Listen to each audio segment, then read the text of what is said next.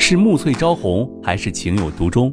从流水桃花到天荒地老，欢迎大家收听由喜马拉雅出品现代言情大戏《七月》，作者山歌，主播迟总，协众优秀 CV 诚意制作。喜欢的话，记得订阅哦。第十五章，小云云。当菜上来的时候。这个女生还笑着看着景少云，看着景少云似乎一阵恶寒，于是迟疑了一下。少云放下手中的筷子，然后也这样的看着对面的那个女生。这个时候的景少云也不打算吃饭了，他要知道这个女生到底是怎么样了，会不会有什么不正常的地方？今天出门的时候，脑袋是真的门给夹了吗？那个女生看着景少云停止了吃饭的动作后，就着急的问着：“怎么了，小圆圆？你怎么不吃了？”那个女生以为景少云不喜欢吃这里的饭菜，但是这些菜都是景少云自己点的呀。况且，这里是这一带比较有名的餐厅了，东西是出了名的好吃的。景少云听到那个女生叫自己小云云，瞬间就觉得自己受不了了。觉得这个女生真的是很恶心的，于是景少云挥了挥手说：“我有我的名字啊，我的名字叫景少云，你不要叫我什么小云云，我们还没有那么熟。”难道这个女生是自来熟吗？和自己套近乎吗？景少云这么想着。那个女生听到景少云这么说，似乎是愣了一下，觉得自己和景少云以后说不定就要结婚了，叫小云云这个昵称。是再正常不过的事情了，为什么景少云要这么觉得奇怪呢？莫不是景少云已经有了一心？也许这才是很好的解释了。那个女生瞬间脸色就变了，不再那么笑脸相迎的看着景少云了。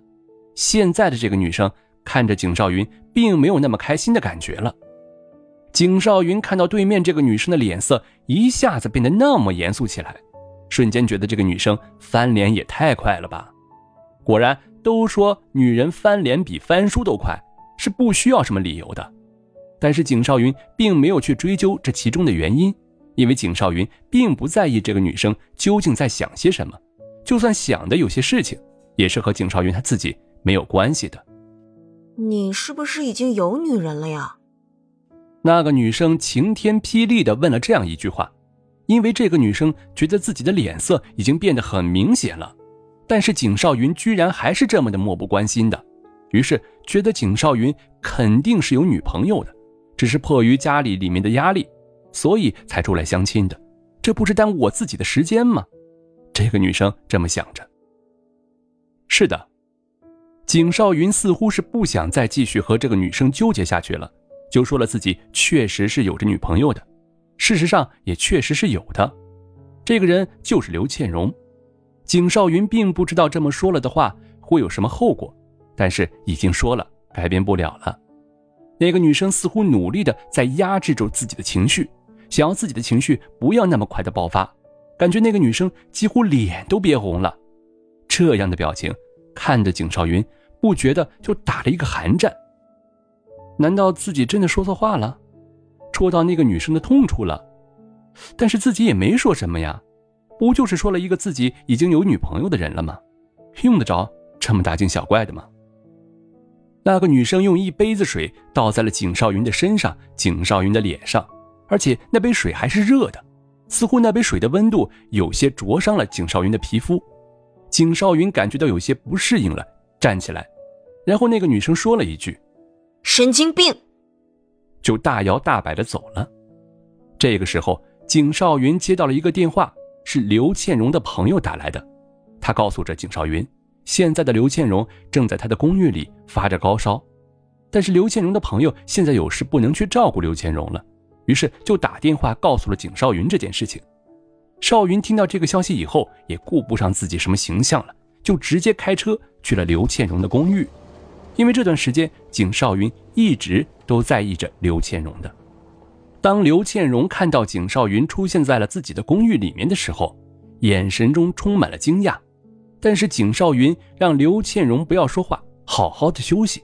然后景少云照顾着刘倩荣，给刘倩荣做饭，喂她吃药，给刘倩荣换热的毛巾，一切都是那么的无微不至。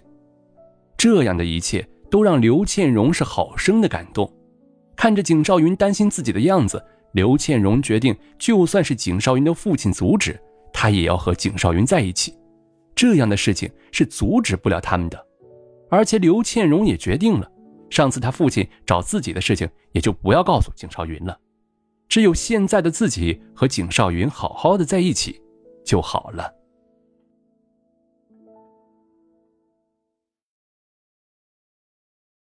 本集播讲完毕，感谢您的订阅收听，我们下集再见喽。